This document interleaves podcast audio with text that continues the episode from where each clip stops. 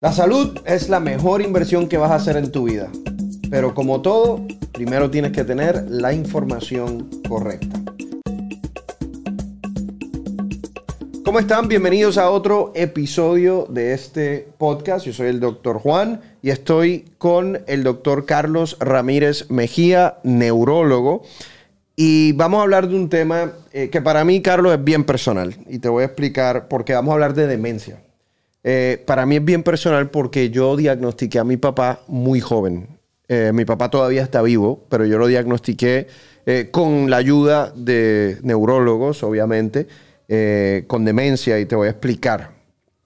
Y se los explico a ustedes. Es una historia de la que he hablado anteriormente, pero es algo, la verdad, fuerte que no es fácil para ninguna familia que pasa por eso. Y en mi caso, Carlos, mi papá, eh, una persona muy trabajadora, abogado, muy inteligente, quizás como en, casi como en el, peak de su carrera, tendría 60 años, algo así. Y entonces eh, nos empezamos a dar cuenta que se le, estaban, se le estaba olvidando cosas de memoria corta. Te repetía una pregunta te decía, Carlos, eh, ¿dónde tú estudiaste? Y tú le decías, y a los cinco minutos te decía, Carlos, ¿dónde tú estudiaste? Entonces yo me voy dando cuenta y en aquel entonces yo todavía estaba haciendo mi especialidad de cardiología en Johns Hopkins y lo llevamos allá. Y él tenía cambios, eh, cuando le hicimos las imágenes del cerebro, tenía cambios vasculares. Entonces, en resumidas cuentas, eh, ha sido una demencia vascular, pero a una temprana edad. Y te voy a hacer varias preguntas después entre la diferencia entre eso y Alzheimer. Eh, mi papá eh, ha podido seguir, no trabaja ya, pero ha seguido funcionando hasta cierto punto. O sea, yo tengo conversaciones con él, no ha perdido su sentido de humor, que es algo eh, interesante. Pero obviamente yo no, yo no puedo tener conversaciones muy serias con él o esperar que él me dé, digamos, consejo de algo que sea complicado, ¿no? Entonces ha sido muy difícil para mí porque de adulto yo no he podido tener esa relación con, mi papá. Así que hablemos eh, de demencia. Carlos, ¿qué es demencia? Bueno, lo primero que todo es que entender que en español demencia es... La mayoría de las personas piensan en demencia como el hospital psiquiátrico y la persona amarrada con eh, una...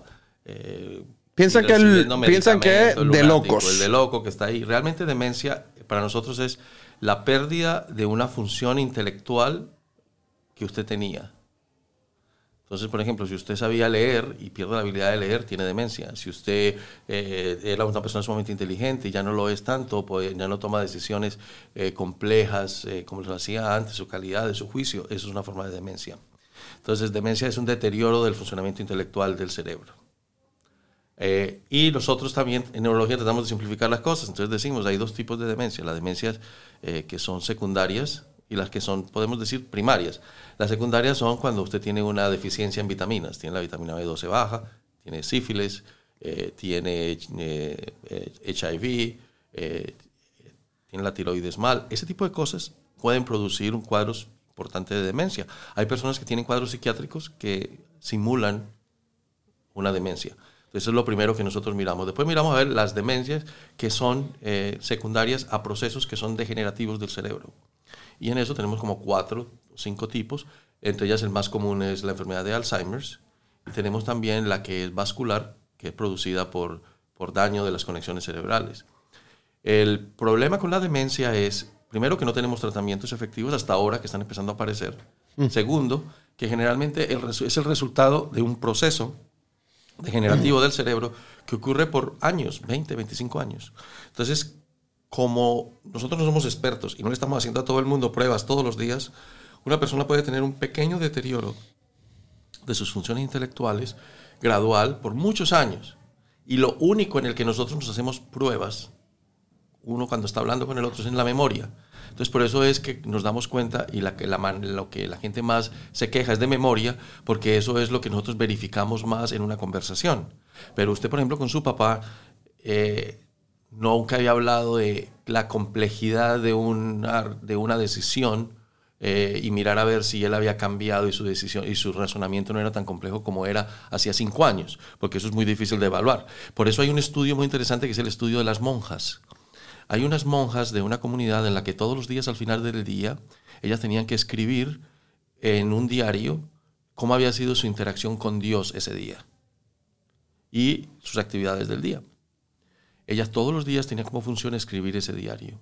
Resulta que estas monjitas, unas monjas de clausura, cuando se murieron, oye, ellas firmaron, un, firmaron un, papel en el que decían que cuando se murieran todas iban a permitir que les hicieran la autopsia. Algunas de ellas desarrollaron Alzheimer's y se pudo probar el Alzheimer's con la autopsia. Lo que hicieron fue coger todos los estudios, todos los diarios de estas monjas y mandarlos a analizar por personas especializadas en lingüística y en, y en gramática. Y unánimemente lograron identificar a las mujeres que desarrollaron Alzheimer al final de su vida, que 10, 15 años antes, la calidad de la gramática, la calidad de la escritura había empezado a bajar, a deteriorar. Y a las que no les dio Alzheimer, sufrieron un poquito de cambio, que es el que nos va a ocurrir a todos con la edad, que nos ponemos un poquito más lentos. Ya no podemos correr las mismas millas que corríamos antes, ya no podemos nada lo mismo. Lo mismo pasa con el cerebro, pero el hecho de que usted no pueda correr tantas millas como corría a los 18 no quiere decir que está paralizado. Entonces, eh, lograron identificarla, lo que quiere decir que este problema es un problema que está ocurriendo muchos años antes de que nos demos cuenta. Mm. Por eso es que ahora lo que queremos hacer es poder intervenir eh, cuando, los, cuando los problemas se si podemos hacer con algún medicamento, interrumpir el curso de la enfermedad, todavía la persona tenga suficientes recursos. al, al, principio de la enfermedad. Uno de los santos remedios que hemos querido crear es para preservar la memoria, algo bien importante para mí porque en mi familia hay historial de demencia. Y al estudiar sobre qué es lo que podemos utilizar para preservar la memoria, me doy cuenta que el extracto de fruta de café aumenta una sustancia en el cerebro que se llama BDNF, Brain Derived Neurotrophic Factor, que puede ayudar de alguna forma a disminuir ese riesgo de demencia, a mejorar la conexión entre las neuronas y así creamos ese santo remedio memoria. Tiene ese extracto de fruta de café en combinación a una serie de vitaminas B que son bien importantes para el funcionamiento del cerebro y eh, también tiene L-tianina todo eso te puede ayudar, obviamente, en conjunto con un estilo de vida saludable en donde haces ejercicio, mantienes un peso ideal, comes una dieta eh, balanceada, duermes tus 7 u 8 horas, controlas el estrés. Todo eso es importante. A eso le puedes añadir este santo remedio memoria, que lo consigues en misantoremedio.com. Te pregunto, hablemos, Carlos, como paso por paso, la evaluación médica de alguien que va a tu consultorio porque entiende que tiene problemas de memoria. ¿Qué es lo primero que haces? ¿Lo segundo? ¿Lo tercero? Lo primero que yo trato de ver es que la persona, si realmente objetivamente puedo documentar en ese momento que la persona tenga eh, problemas de función intelectual. Después de eso, nosotros usamos, eh, hacemos unas pruebas para mirar que no haya una causa obvia de pérdida de memoria, como son, por ejemplo, los niveles de vitaminas, las enfermedades coexistentes, tiroides, ese tipo de cosas. Y después de eso hacemos una, una, prueba objetiva que se llama la prueba neuropsicológica. La prueba neuropsicológica es una prueba en la que comparamos a esa persona con alguien de su edad y su mismo nivel educativo. Esa prueba se ha hecho en tantos millones de personas que es altísimamente confiable. Y entonces le puede decir a usted, mire, esta persona está desviándose del deterioro normal que vamos a ocurrir con la edad, por lo tanto debe tener una memoria, un problema de memoria que sea lo más, probablemente Alzheimer's o un problema como el problema de, de, arteriosclerosis o algo de eso.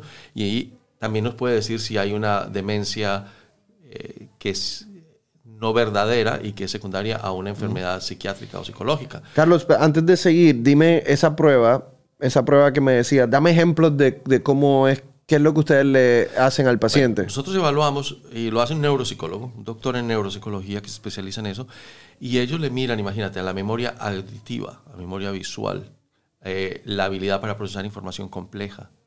Eh, se mira también la habilidad, no es así como la decía el presidente Trump, eh, así tan simple que cámara, something. No es así. es una de las cosas que preguntamos si usted puede recordar pero es una prueba altamente compleja. Yo me acuerdo que una de las preguntas era cuenta de 100 eh, menos 7 y menos 7 y menos 7 y menos 7. Es muy frustrante, le voy a decir por qué es frustrante, porque nosotros siempre llevamos a la persona a que falle. Porque ¿cómo sabe usted que tan bien está hasta que no falle? Entonces a usted le preguntan cuánto es 1 más 1. Si usted dice que es 5, ya perdió esa, ya se pasa a la próxima. Generalmente la gente que sale más feliz de esta prueba es la que le peor le fue. Porque el que, el que se frustra es cuando yo le pregunto. ¿De verdad? Sí. ¿Cuánto es 100 menos 7? Entonces usted me dice 93. Y digo menos 7. Entonces usted, si me dice 86, está bien. Pero entonces yo empiezo a subirle. Y después le empiezan a decir 215 menos, menos 122. Hasta que una persona falla. Y nosotros sabemos ya exactamente en qué punto tiene que fallar una persona como usted, que es un cardiólogo de 34 años. Así que. Gracias por lo de 34 años. Entonces nosotros ya sabemos exactamente dónde cada persona tiene que fallar. La persona, la persona llega a tu consultorio, te dice, creo que tengo problemas de memoria. Obviamente empiezas a hablar con la persona para ver si encuentras algún tipo de déficit de inteligencia superficial. De ahí te vas a buscar causas secundarias, haces laboratorios, vitamina B, niveles de vitamina B, niveles de tiroides algo que te Resonancia diga. magnética para mirar si ha tenido derrames cerebrales ocultos. Ahí entonces va la parte de imágenes. Exacto. ¿no? Y eso es que. Entonces, la, la, imagen, nosotros hacemos una resonancia magnética eh, o una escanografía y podemos mirar si la persona ha tenido derrames cerebrales ocultos, que no se ha dado cuenta, que puede ser asociado o con demencia que llamamos vascular, que es la de la arteriosclerosis, o si la persona eh, puede tener áreas del cerebro que están más pequeñas, que están asociadas con enfermedades como Alzheimer's o frontotemporal, demencia frontotemporal, o miramos también si la persona de pronto está, que es una, una, condición que es tratable, está acumulando fluido dentro del cerebro y está produciendo un daño de las, eh, de las neuronas porque hay más líquido del que debe haber y más presión dentro de la cabeza. Entonces nosotros hacemos eso. Después con el nacimiento de los nuevos tratamientos, entonces ya podemos hacer unos, el PET scan, que es una prueba que específicamente mira los depósitos de proteínas anormales en el cerebro. Esta prueba revolucionó todo porque nosotros sabemos exactamente dónde se forman esas placas y podemos diferenciar los diferentes tipos de demencia. Ahora hay tratamientos altísimamente efectivos al remover las placas son tan efectivos que a veces las mueven tan rápido que hasta puede producir un sangrado en el cerebro, porque es súper rápido. Esos son los anticuerpos monoclonales. Lo que pasa es que tenemos un problema. Y el problema es este. Las placas aparecen porque uno tiene Alzheimer's o la placa le dan Alzheimer's. Mm. Si las placas aparecen porque usted tiene Alzheimer's, removiéndolas es el subproducto.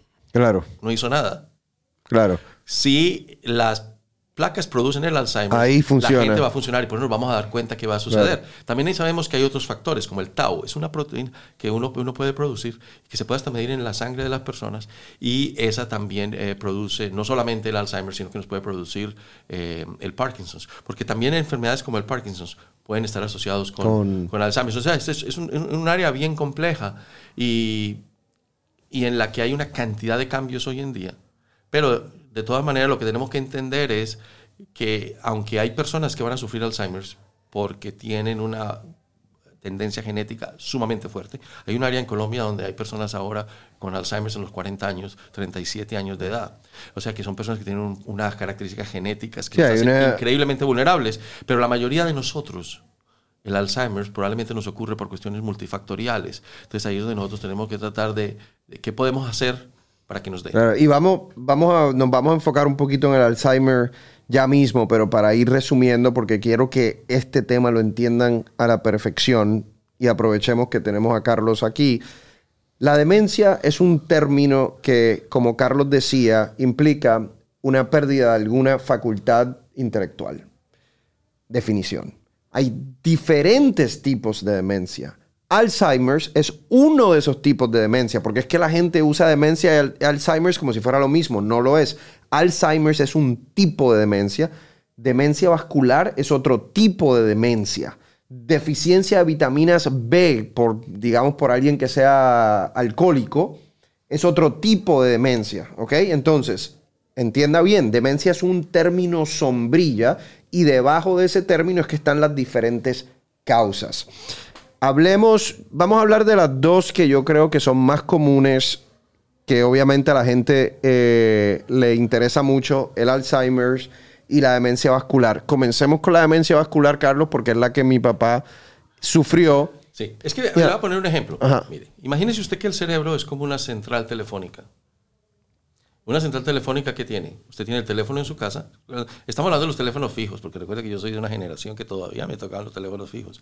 Entonces imagínese usted que el teléfono que usted tiene en su casa, eh, el teléfono en su casa, ese teléfono está conectado a un cable y ese cable va a una central y de ahí hace la conexión por otro cable a otro teléfono cuando usted hace la llamada. Entonces usted está llamando a su mamá en su casa, levanta el teléfono se va por esas cuerdas, llega al teléfono de su mamá, suena, ella lo levanta y pueden tener una conversación. Eso es lo que uno hace cuando uno piensa. Cuando uno piensa, coge unas neuronas, es como haciendo una llamada, y esas neuronas se comunican con otras para coordinar lo que usted está haciendo cognitivamente.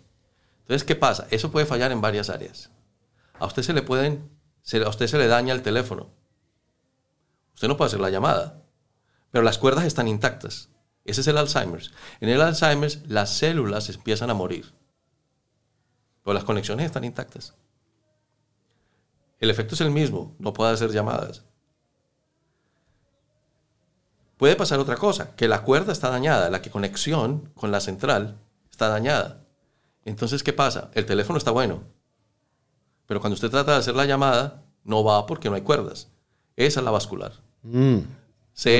Entonces, en el Alzheimer se mueren las neuronas, en la vascular se dañan las conexiones. Muchas personas, por nuestra sociedad, como hoy en día, tienen la forma mixta. Tienen, se le están muriendo las neuronas porque tienen Alzheimer y se le están dañando las conexiones mm. porque tienen eh, demencia de tipo vascular, porque tienen hipertensión que no está bien tratada. O tienen... Eso te iba a preguntar.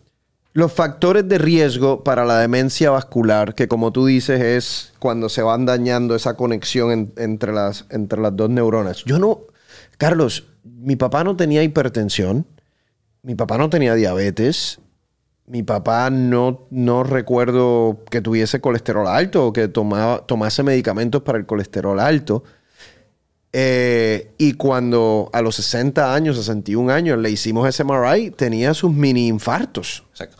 no sé de dónde, yo, de dónde, de dónde vino hay muchos factores. Mira, hay factores de tipo genético. Recuerda que la genética es fundamental. Y, nosotros no entendemos absolutamente todo cómo funciona. Sabemos que las personas que tienen unos colesteroles demasiado altos, especialmente algunos, algunos en la, la, diferencia entre los tipos de colesterol, eh, tienen más tendencia a formar placas y ese puede ser un factor negativo. Pero también tenemos personas que tienen problemas en la misma composición de los vasos. Eh, que las proteínas que tiene el vaso en sus paredes se pueden deteriorar más que las de otros.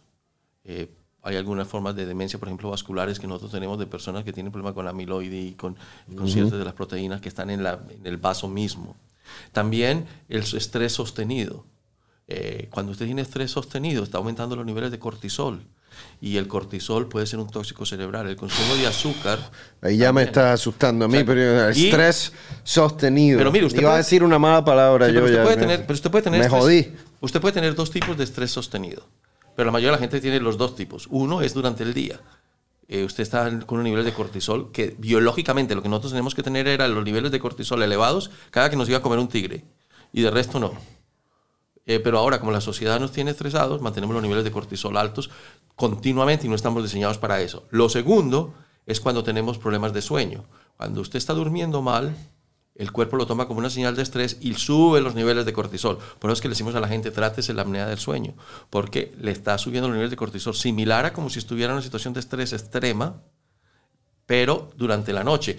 Porque muchas personas tienen problemas durante el día, pero duermen y tiene el, cerebro ocho horas de descanso porque no, tiene, no están pensando en el problema. Pero si usted está pensando en un problema durante el día y tiene el estrés, el cortisol elevado y se acuesta a dormir y se le sube el cortisol porque tiene apnea del sueño u otros problemas, por eso es que nosotros ponemos tanto estrés en el tratamiento de, de, las condiciones que pueden subir las hormonas de ah, estrés.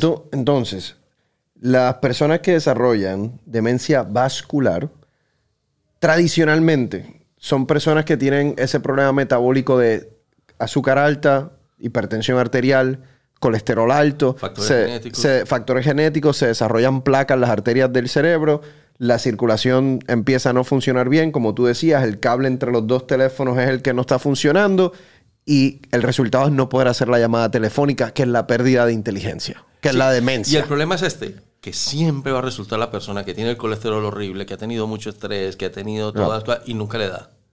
Y aparece el otro, que es el otro extremo, que es el personaje que tiene todos los riesgos que conocemos, no existentes, y le puede dar. Bueno, pero igual, eso igual es como... No, pero es lo mismo. Eh, no todas las personas que fuman cigarrillo les da cáncer de pulmón.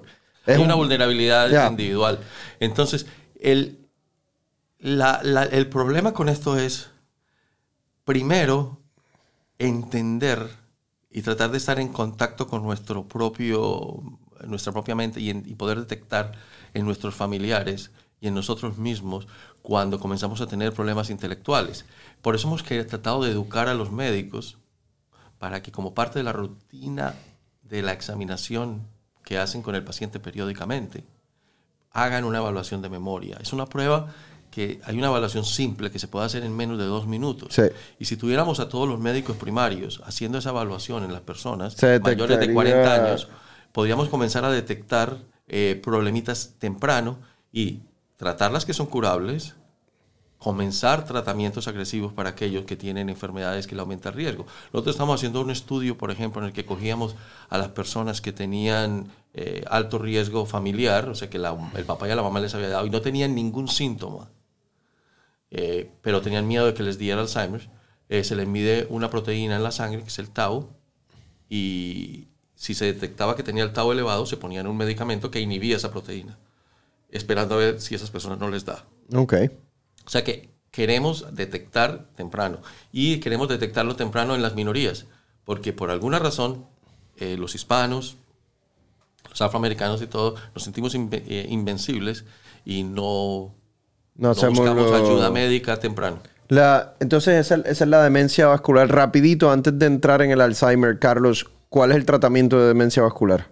Tratamiento de los factores de riesgo Medicinas de colesterol, medicinas de presión alta, medicinas para controlar el azúcar. Hay una vitamina que nosotros eh, usamos que es una forma metilada del ácido fólico, que el ácido fólico normalmente no penetra en las células cerebrales.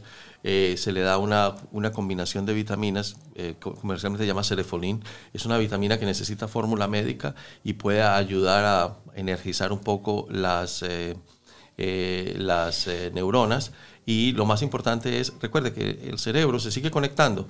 Entonces, estimular las conexiones cerebrales. Y yo qué le digo a los pacientes, traten de aprender un idioma nuevo, traten de aprender a hacer cosas de una manera diferente. Trate de aprender a escribir con la mano. Si usted es zurdo, con la mano no a cepillarse la boca con, con el otro. Cambie su rutina. Comience a hacer este tipo de cosas. Eh, eh, aprenda matemáticas. Coja el álgebra y empiece a hacer matemática. Comience a hacer ejercicio. Al cerebro le, le fascina eh, el ejercicio.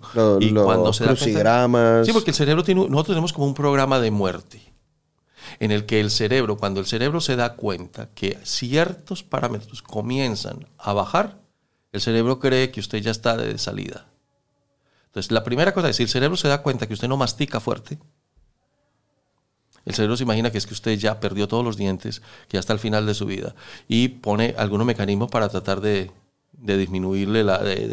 se vuelve como perezoso, se pone como en el modo de que ya estamos al final del camino. Okay. Eh, imagínate una cosa tan sencilla como masticar. Eh, la, la disminución en la actividad física, el cerebro dice, esta persona ya él está programado para funcionar con un ser humano vital que está corriendo para buscar comida porque si no se va a morir de hambre.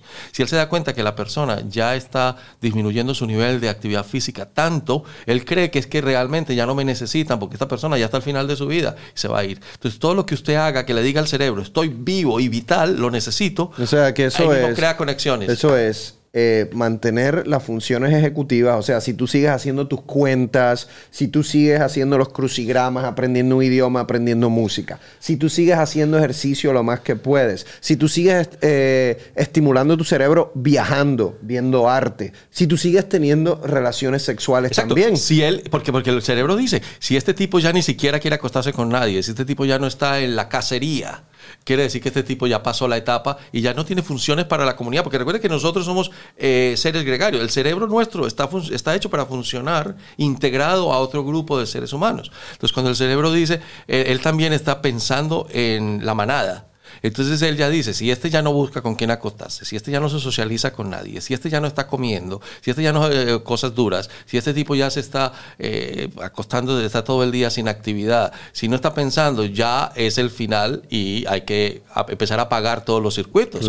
Entonces hay que empezar, por eso es que es tan importante, y usted mira, cuando todos estos... Eh, personas que están buscando que por qué en las zonas es azul es que lo que se muere menos la gente, que dura más y todo. Cuando usted mira son siempre las mismas cosas. Ejercicio, comida variada, socialización. del estrés, socialización, eh, personas que duermen bien, eh, caminan, que siguen las normas de la naturaleza como tiene un, tiene un relativamente peso ideal. Entremos en Alzheimer porque yo sé que a la gente le, le interesa mucho. ¿A quién le da Alzheimer's?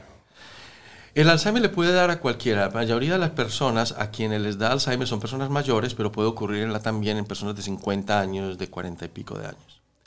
Entre más viejos estamos, mayor riesgo de Alzheimer tenemos. ¿Hay una prueba que me pueda hacer hoy que me diga si tengo Alzheimer o si me va a dar Alzheimer? Ese es el problema más grande que nosotros tenemos, que hay unos marcadores que están presentes en la gente que tiene Alzheimer pero también pueden estar presentes en la gente que no lo tiene. Entonces yo le puedo destruir a usted la vida. Que usted puede ir donde mí y decirme, mire, yo quiero hacerme mis factores de riesgo. el, el yo le digo, usted tiene tal proteína elevada, eh, tiene un riesgo, pero puede que no le dé.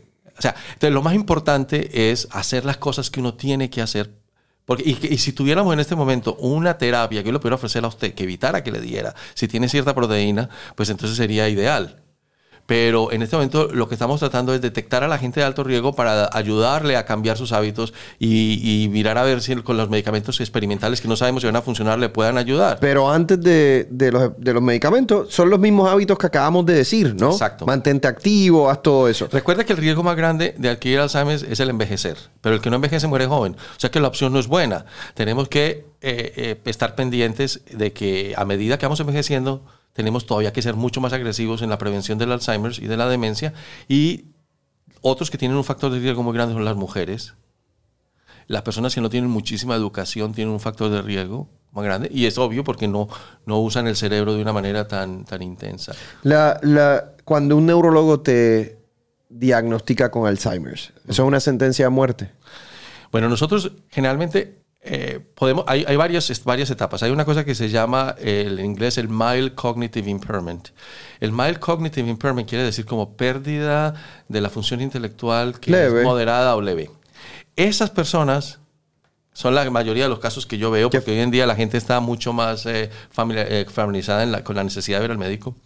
Pueden ocurrir tres cosas. Pueden mejorar, pueden quedarse igual o pueden empeorar. Los que empeoran les da Alzheimer. Los que se mejoran siguen con problemas cognitivos, pero funcionales, y hay algunos que mejoran. Entonces, lo que usted trata de hacer cuando encuentra esos tres, ese paciente que está en, en la primera etapa, que es esta, es tratar de mantenerlos en el grupo de los que mejoran o de los que están estables. Y ahí es donde viene la intervención. Y eso te voy a preguntar, ¿hay medicamentos para Alzheimer? Hay unos medicamentos que se han desarrollado últimamente que prometen disminuir probablemente o cambiar el curso de la enfermedad. Pero el problema con esto es que tenemos tantas preguntas, como decía antes, si quitando las placas mejoran o no, si esto y lo otro, porque como es una enfermedad lenta, es una enfermedad que ocurre a través de muchísimo tiempo, todavía no tenemos información suficiente.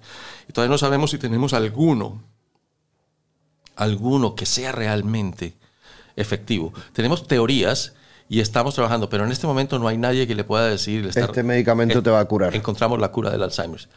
Parece que encontramos algunos medicamentos que pueden hacer que no sea tan acelerado o que, y de pronto, si Dios quiere, y con, con lo que estamos aprendiendo con ellos, de pronto, eh, cuando hagamos el diagnóstico temprano, logremos bloquearlo y que no dé. Carlos, de, yo siempre he tenido esta pregunta. ¿De, ¿De qué se muere una persona de Alzheimer?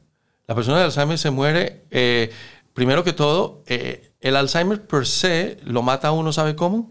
Porque comienza a destruirle todas las funciones intelectuales y todas las funciones y usted comienza, ese cerebro comienza a regresar. Entonces, por ejemplo, Ronald Reagan, él tuvo Alzheimer y tuvo la mejor atención médica que se puede imaginar. Imagínate, presidente de los Estados Unidos. Cuando, ¿Cómo murió Ronald Reagan? Ronald Reagan murió en posición fetal en el que lo único que hacían era darle nutrición a través de, eh, del estómago o algo. Entonces se murió de lo que se muere una persona que está en estado terminal. Eh, le dan eh, eh, neumonías, le da todo, porque la persona queda como un feto. No interactúa con nadie ni nada. Están así en una posición fetal. La mayoría de la gente que tiene Alzheimer se muere es de, de, las enfermedades que van ocurriendo. Porque, digamos, yo le, hago, le diagnostico a una persona Alzheimer en los 80 años pues esa persona la va a matar el infarto, el derrame cerebral, lo van a matar otras cosas al mismo tiempo. Los pocos que tienen tan buenos genes que no les matan estas enfermedades son los que terminan en la cama en posición fetal y se mueren ya por las complicaciones de estar en una cama. Eso. Pero no es que el cerebro realmente llegue un momento en el que se apague del todo, sino que llega a funcionar en un nivel mínimo, el mínimo en el que va a mantener el ritmo cardíaco y la persona ni siquiera va a tragar. Tienen que darle... Eh, eh, la nutrición de una manera externa. Por eso es que es el caso más extremo, porque mucha gente no alcanza a llegar allá porque se muere por otras cosas. Eh, por eso es que tratemos de, hacer cosas que nos eviten el Alzheimer, porque de lo contrario... Te voy a la última pregunta que te hago ya para terminar, hablando ya de la comunidad nuestra, de la comunidad hispana. Tú que obviamente conoces esos factores de riesgo muy bien. Si tú dijeras, eh, si tú pudieses cambiar un factor de riesgo en nuestra comunidad. O sea, que el doctor Carlos Ramírez Mejía te dieron el poder de eliminar ese factor de riesgo para protegernos. ¿Cuál sería? Bueno, hay varios, es que son tantos y hay unos y todos son tan importantes. Yo sería uno de ellos la disminución del consumo de azúcares concentrados. Ese es el que yo hubiese dicho también. Pero recordemos, ejercicio 30 45 minutos diarios, ejercicio moderado, dormir bien, tratar las enfermedades del sueño. Si tiene apnea del sueño, inmediatamente trátese. Duerma el número de horas que tiene que dormir. La dieta, que sea una dieta parecida a la dieta mediterránea, que tenga un poquito de carne, un poquito de pescado, un poquito de ensalada, que tenga este tipo de cosas. Eh, relaciones interpersonales ricas. La gente que tiene mascotas, que tiene esposas, que tiene amigos, que tiene comunidad, les da menos. Consumo muy moderado de alcohol. Definitivamente no fumar. El azúcar, decirle que no. Eh, también eh, tomar cosas que son antioxidantes, como el café, por ejemplo, tres tazas de café al día. Ahora, hay un estudio muy interesante que salió hace poco que es de una multivitamina. El estudio a un grupo grandísimo de personas les dieron una multivitamina que la venden en, en, todas partes, es muy popular, y esas personas se deterioraron menos intelectualmente que las otras. ¿Por cuál de todas las vitaminas que hay ahí? No, se sabe. ¿Cuál de los minerales que hay ahí? Porque es una multivitamina con minerales que yo creo que ustedes deben tener en, en, Santo, Remedio. en Santo Remedio una formulación, una formulación de esas. Entonces sabemos que todo el mundo debería estar tomándose una. ¿Por qué? Porque tal vez lo que nosotros creemos que son los niveles de vitamina apropiados, de vitamina B y de vitamina E y de todo eso, que son apropiados y que tenemos como valores normales, probablemente no lo sean en la persona mayor o después de cierta época. Nosotros podemos estar equivocados y que digamos el nivel sea 7 y que realmente usted necesite 10 y que todo el mundo está deficiente o que entonces no sabemos, sabemos que esas multivitaminas ayudan, entonces tomarse una de esas todos los días, mantener el cerebro activo, aprender cosas buenas y estarle diciendo al cerebro, yo estoy aquí, aquí me quedo, estoy activo, manténgase vital, porque el cerebro está listo para comenzar un proceso de involución cuando se da cuenta que usted Muy bien. no lo está estimulando. Me encanta terminar con, esa, con ese pensamiento. Hay que mantener el cerebro vivo y hay que estar enviándole señales de que nosotros estamos todavía en ese proceso de eh, producir, de hacer conexiones con otras personas, de aprender cosas nuevas. Por eso, y acabo con esto, yo he tenido varios pacientes que han pasado los 100 años y yo siempre les pregunto, ¿cuál es la clave para pasar esos 100 años, para vivir tanto? ¿Saben qué me han dicho? Mantengan su curiosidad. Mantengan su curiosidad por la vida, por las cosas que te suceden alrededor. Así que con eso los dejo. Gracias, Carlos. Eh, muchísimas gracias por estar con nosotros. Una conversación eh, extremadamente interesante. Hasta la próxima.